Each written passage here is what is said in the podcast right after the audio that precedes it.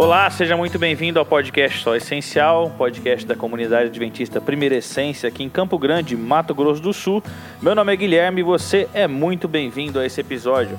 E hoje estamos com nossa equipe completa e com uma convidada mais que especial. Seja bem-vindo, Fer e Thiago. Quem quiser se apresentar primeiro, fique à vontade. Bom, é, já que sempre o Tiagão tá de turista, né, aqui porque ele quase não está, então vou deixar ele se apresentar primeiro. Se apresentar, não, né? Eu falei se apresentar e estou induzindo a gente. Não, só dá oi, né? Se apresentar a gente já conhece. Fala pessoal, tudo bem com vocês? É um prazer estar na companhia de vocês que estão ouvindo. Talvez dos que estão aqui, nem tanto, a não ser a nossa convidada especial, entendeu? Doutor esses... Tiago. Ah, começou. Seja Doutor muito bem-vindo. É isso aí.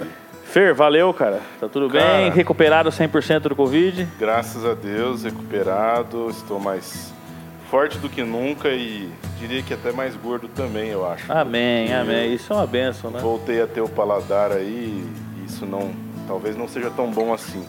Mas enfim, é, estamos aí, estou muito feliz de estar com vocês aí. Graças a Deus, estamos bem. Valeu, Fer. E hoje. Na verdade, nós temos dois convidados. né? Opa, já tá dando spoiler, cara? É. Spoiler. Temos dois Você já notou convidados. que o Fernando ele sempre dá uns fora deles assim? Talvez vocês planejaram uma forma diferente, mas não, o Fernando ele faz essas coisas. Eu vou mesmo. fazer o seguinte, Thiago, apresente a, a minha convidada especial, que é a pessoa mais bonita desse recinto e quem sabe de Campo Grande. Eu vou deixar para o Fernando fazer isso, já que ele Rapaz. Eita. é, depois dessa aí, né? Uma pessoa mais especial de Campo Grande. Acho que todo mundo já entendeu que é a gloriosa sua esposa, a Camila Corman, que está conosco hoje. lá em Oi, casa pessoal. conhecida como Titia Cacau. Titia Cacau. A titia Cacau, prazer, Camila, esposa do Guilherme. Amor, conta pro pessoal o que, que você faz da vida. É, sou farmacêutica, trabalho aqui no Hospital Adventista de Campo Grande, do Pênfigo, E por que Titia Cacau? porque o, o Tetel, o filho do Tiago, tudo lá em casa é da minha cachorrinha da Cacau. Então eu sou a titia Cacau, Guilherme é o titio Cacau, e tudo lá naquela casa é a casa da Cacau. É isso aí. E o Fer falou, então conta pro pessoal, amor. Conta pra, pro pessoal que está no podcast. Quem ser é o- o primeiro a saber, um dos primeiros a saber. É, estamos aqui para anunciar Anunciar, ela está Anunciar. anunciando pelo para o podcast. público do podcast de primeira mão que agora temos um nenê cacau também nessa Aê. casa. Mais um, então. Agora não somos só nós dois, agora somos três. É isso aí, cara. Obrigado, Fer, por ter nos Que ajudado talvez a seja compartilhar. o convidado mais especial de hoje, ou convidada, né, mais especial de hoje, né? É, vamos ter que começar a fazer já os votos, né? Se vai ser menino ou menina. O Thiago tá me tentando me convencer a fazer o exame de sexagem fetal, mas, Nunca. mas, mas eu não vou fazer, Thiago. Vou economizar isso porque eu acho que os gastos vão aumentar bastante, né? Vão, vão bastante. Mas legal, seja muito bem-vindo você também que está nos ouvindo. Compartilhe, nós, vocês são muito especiais para a gente, a ponto de a gente querer compartilhar com vocês também um pouco da nossa história. Então a gente compartilha as nossas alegrias e também queremos pedir para você que nessa semana lembre-se também de todas as pessoas da nossa comunidade que estão sofrendo por algum tipo de doença, em especial do Covid, e, e pedimos em especial para Sandra, a mãe do Fer, que graças a Deus já está se recuperando, mas está sempre em nossas orações também. Beleza? Hoje nosso tema, você viu aí, um tema, um nome americanizado aí, né? Um nome em inglês para chamar um pouquinho mais a atenção para o que nós estamos vivendo, né? O tema é sobre fire, ou seja, o fogo. E você pode escolher sobre o que é esse tema, né? Se é o fogo do calor que está em Campo Grande agora, nesse momento. Eu não sei em que lugar do Brasil você está nos ouvindo, se você não está ouvindo em Campo Grande, mas acredito que também esteja Eu calor aí. Em outros lugares do mundo também, viu? Porque Tá feia a inclusive coisa, na né? Califórnia, para dar aquela variada, é uma época de queimadas também. Pois é, e o fogo, a gente separou esse tema, um pelas queimadas, né? Pelo que está acontecendo aqui no Pantanal, infelizmente. Eu, tinha, eu acho que eu li uma notícia por cima que parece que faltam três meses para acabar o ano, né? E nós já ultrapassamos, abre aspas, a meta de queimada para o ano, né? Já ultrapassou o que já foi queimado no ano passado, no ano inteiro. Então está sendo bem complicado, né? Isso está trazendo um reflexo para a gente muito grande do calor também, né, cara? Tá difícil, tá sem o ar Aproveitar para dar um salve aí para os nossos amigos do Corpo de Bombeiros aqui do Mato Grosso do Sul, né? Que eles estão com um contingente bem pequeno, na verdade, estão fazendo até é, já, já vão, vão, aumentar mais a carga de trabalho deles a partir dessa próxima semana. Eu, eu atendo alguns e conheço outros e eles estão bem cansados. E nós temos alguns aqui na, da nossa comunidade que são, né? Então a gente queria mandar aí até um, um salve para vocês e força aí, pessoal. Uma nota de agradecimento nosso, é, né, cara? Uma, uma reverência aí ao, ao grande trabalho que vocês estão fazendo para tentar tá segurar. Quente, né? Parece até que tem um Pantanal queimando, né? pois é, verdade. Tá bem isso, né, cara? Tá bem complicado. Mas fogo, fogo, fogo, fire. Quando a gente pensa em fogo na Bíblia, que história vocês lembram? Vou começar pela minha esposa. Que história você lembra, amor, quando se fala de fogo na Bíblia? Eu já penso no, no holocausto, nos carneirinhos queimando no, no, no tabernáculo. É um ponto importante, acontecia muito. Tiagão e Fer, o que, que vocês lembram? Cara, eu penso, eu lembro, tem Sodoma e Gomorra, né? Que é uma história triste, mas envolve um pouco do, essa questão do fogo, né? A gente falou também de Nínive aqui, né? Que teve a promessa é, de um promessa fogo queimando, fogo, é verdade, né? É de Jonas. O que mais, Tiagão? Eu estou vendo o lado otimista, eu vejo o fogo do Espírito Santo caindo como línguas. Importante. Né? Na, sobre os discípulos. Legal. Na Bíblia a gente tem muita palavra fogo, é. né? E ela, e ela tem várias representações. E hoje a gente separou uma história com fogo que a representação dela ela vai de um, de um misto de tragédia para glória, né? Eu acho que a gente tinha que ter um pouquinho de reflexo sobre essa história, que é a história de Ananias, Misael e Azarias, ou você pode conhecê-lo pelos nomes babilônicos que os babilônios colocaram nele, que era Sadraque, Mesaque e Abidnego. Fer, que história é essa, cara? Como é que eles chegaram até o ponto crucial da história? Rapaz, resumindo, eles eram. Eh, tem que contextualizar o pessoal aí que não está tão inteirado, mas eles eram povo de Israel, eles eram parte do povo de Israel, que foram levados ali junto com quem talvez o pessoal conheça mais, com Daniel, né? Pra, para o exílio em Babilônia. Babilônia era, uma, era um império, mas a cidade de Babilônia ali, a capital, era uma capital politeísta. Né? Então eles tinham uma religião totalmente diferente da religião de Israel, além do que o povo de Israel havia sido conquistado, e isso naquela época significava que o Deus de Israel havia sido derrotado pelos deuses de Babilônia. Então, é, eles estavam nesse contexto é, de outra religião, em que a divisão é, vida secular e vida religiosa não, não existia né, naquela época, a gente precisa pontuar isso. Não existia essa ideia de ah, política é uma coisa, religião é outra. Não, não existia, isso, isso tudo era uma coisa só. Né? A religião fazia parte da identidade nacional de cada povo, assim como de Israel também, e daquele povo de Babilônia também. E o seu glorioso rei né, de Babilônia ali, o Nabucodonosor, é um dos nomes mais difíceis que tem na Bíblia, né? não sei se alguém chama Nabucodonosor hoje, né? mas Nabucodonosor era um, um sujeito difícil, viu?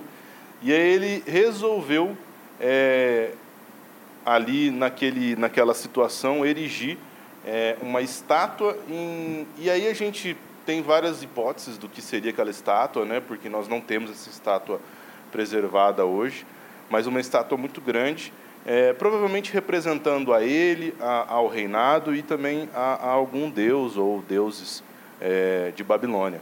Né? E ele ordenou que naquele momento é, que ele fosse inaugurar a estátua ali, todo mundo deveria se prostrar em adoração à estátua e, e, e enfim, reverência a tudo, tudo, tudo aquilo que simbolizava aquela estátua. E nós temos pela história de que, pelo menos o que está relatado, é que essas três pessoas, esses três jovens, foram os únicos que não se prostraram. E aí a condenação foi uma coisa chamada fornalha ardente. É aí que entra o fogo, né? É aí que entra o fogo. Só para contextualizar o pessoal, uma estátua provavelmente era feita de fundição, com algumas outras coisas, e associada ao monumento sempre tinha a fornalha que era a que produzia o monumento. Então, provavelmente por isso que ele é, instituiu essa punição. É, nos relatos históricos e arqueológicos não se tem é, muitos relatos de punição com fogo para seres humanos, tá? Isso é muito importante. Provavelmente foi uma coisa de momento mesmo. Pode ser então pontual. que o rei nem tinha pensado que ninguém ia se Não, prostrar e achou, jogar é. no fogo. Foi uma né? coisa simbólica, assim, tipo, ó, quem não se prostrar a estátua vai ser, vai, vai ser jogado na fornalha que produziu a estátua, entendeu? Nessa questão simbólica. Só que como ele deu essa lei, e na época dele, uma lei de um rei, do imperador, não podia ser mudada, né? E aí, Tiagão, numa situação dessa, eles escolheram então não se prostrar e ser jogados, se necessário, na fornalha. Cara, os três precisavam ter sido jogados na fornalha, eles precisavam ter escolhido isso? Pergunta difícil, hein? Tô quase passando para os nossos convidados. Tô brincando. Mas é o seguinte. é, Uma coisa que me chama a atenção nisso é que ali não, não, não, não tinha a população comum. Ali só tinha, pelo menos especialmente no, naquele entorno né, do qual eles estavam olhando, tinha os principais do reinado todo, né? os prefeitos, governadores, conselheiros, tesoureiros, juízes, magistrados, autoridades de províncias. Então, ele erigiu algo, pelo que, pelo que o relato de Daniel diz, uma estátua de uns 27 metros, então não, não era algo simples, né? Então, de fato, ele chamou todo mundo do império dele. E a gente sabe que, de fato, o império dele foi um dos maiores da história, né? para não dizer o maior da, da história. É, com certeza, um dos mais ricos.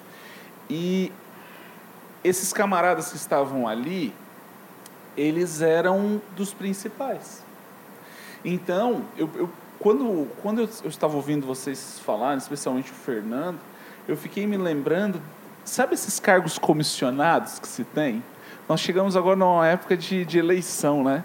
Então é comum você ver, nossa, tem gente assim que, que fala sobre o seu candidato de uma forma, né? E às vezes a gente vê que não estou dizendo que todo mundo, viu? Mas assim, tem muitas pessoas que têm ali o seu cargo depende disso, a sua função depende disso. Isso não é só na eleição, isso daí em vários movimentos. Isso acontece onde eu trabalho, onde talvez vários de vocês também trabalhem. É, esse tipo de coisa pode acontecer. E eles foram contrários à onda. E eu concordo com vocês. Talvez a punição, ela, ela foi algo assim, é porque é- inacreditável que, que uma pessoa que está ali comendo do que o rei traz, vivendo do, da, da- do império, iria ser contra aquilo, entendeu? Porque talvez o rei se soubesse disso, talvez ele, ele falaria, ó, vocês não vão então. Mas na frente das pessoas, ele se fica envergonhado em relação a isso. né? E esses jovens resolveram não se curvar. É, Eles podiam ter feito de conta, ai, meu sapato desamarrou, entendeu? Vou aqui amarrar o sapato rapidinho. Nossa, me deu uma cãibra. Enfim, podiam ter feito qualquer desculpa, mas eles não deram desculpa alguma, né? Segundo o mandamento deles, parece que tem lá um dos dez mandamentos é sobre isso, né? Então, não ter outros deuses diante dele, não não adorar uma esculturas, né? isso. Então, assim, eles foram firmes naquilo que eles acreditavam. É, eu achei bem engraçado lendo o relato da história, que na verdade eles meio que, além de ter, estarem totalmente firmes na posição deles de não se ajoelhar e não adorar a estátua, eles provocaram o rei. Eu achei muito engraçado no relato que eles falam assim: Eis que o nosso Deus, a quem nós servimos, é que pode nos livrar. Ele nos livrará da fornalha de fogo e da tua mão, ó rei. E se não nos livrar, fica sabendo, ó rei, que não serviremos a seus deuses, nem adoraremos a estátua de ouro que levantaste. E aí isso encheu o Nabucodonosor de, de ira mesmo. Eles provocaram o rei. Então, talvez, quem sabe se eles tivessem ficado quietinho, não sei, de repente, só não tivesse adorado e falado, não, a gente vai fingir aqui que tá. Eles nem fizeram de conta que iam adorar. Tipo, ah, a gente se esconde aqui atrás de uma coluna, ele não vai ver. Não, eles se mantiveram em pé e muito firmes no que acreditavam, enfrentando assim na cara do rei, falando que acreditavam, sem nenhum tipo de medo. É, isso mostra o poder de decisão deles mesmo e a intenção, né? Porque eu, eu fico pensando numa situação dessa. Não era qualquer ameaça, né, que eles estavam sofrendo. Embora, como o Fer falou, podia ser muito proforme aquilo, mas, meu, era um decreto de um rei. Então, se, não, se você não se curvasse, você seria jogado num fogo.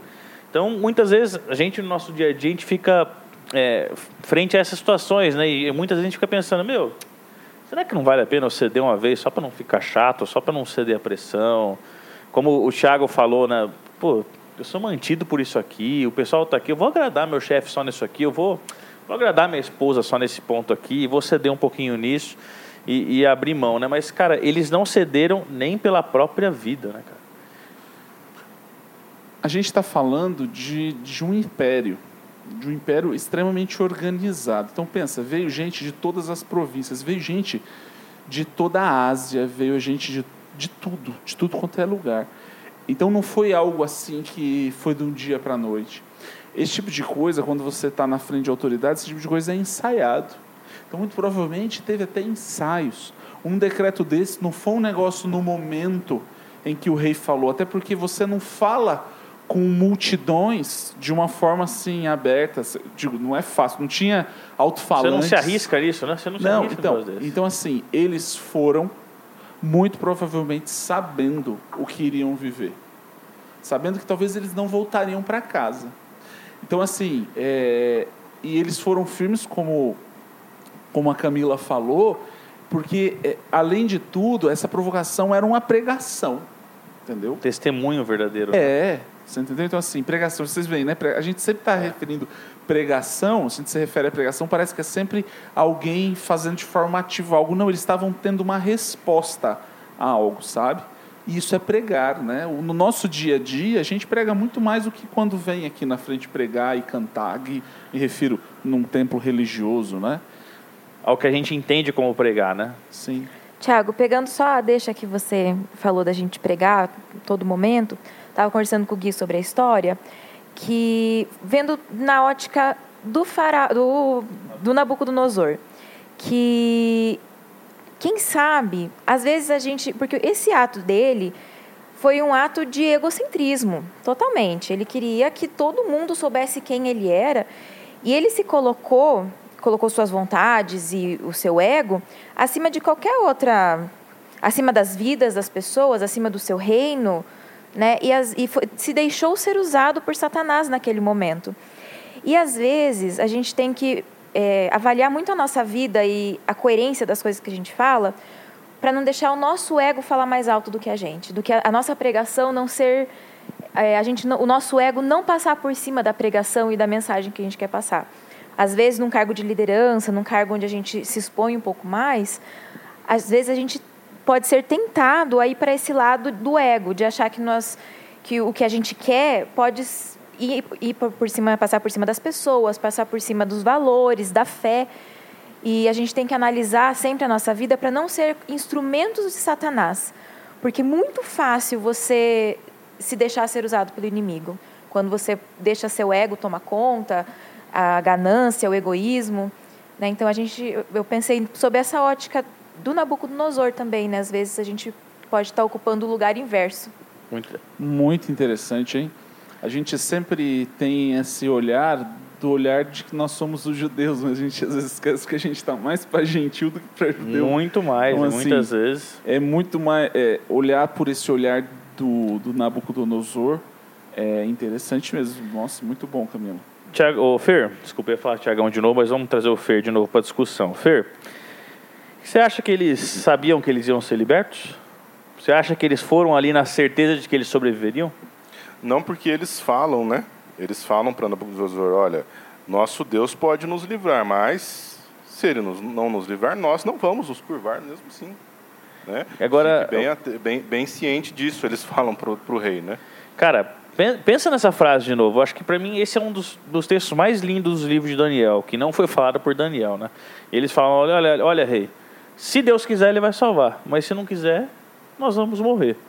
Cara, o que, que isso reflete para nossa vida? Será que Deus sempre vai nos salvar das provações? Eu fiquei pensando nisso enquanto vocês estavam falando, é, enquanto o Tiagão e a Camila estavam comentando. E a grande realidade é que Deus não libertou eles da perseguição. Vocês pararam para pensar nisso?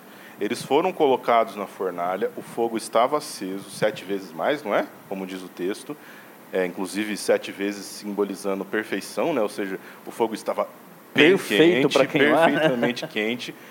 as cordas queimaram, só eles não morreram, só eles não, não, não queimaram.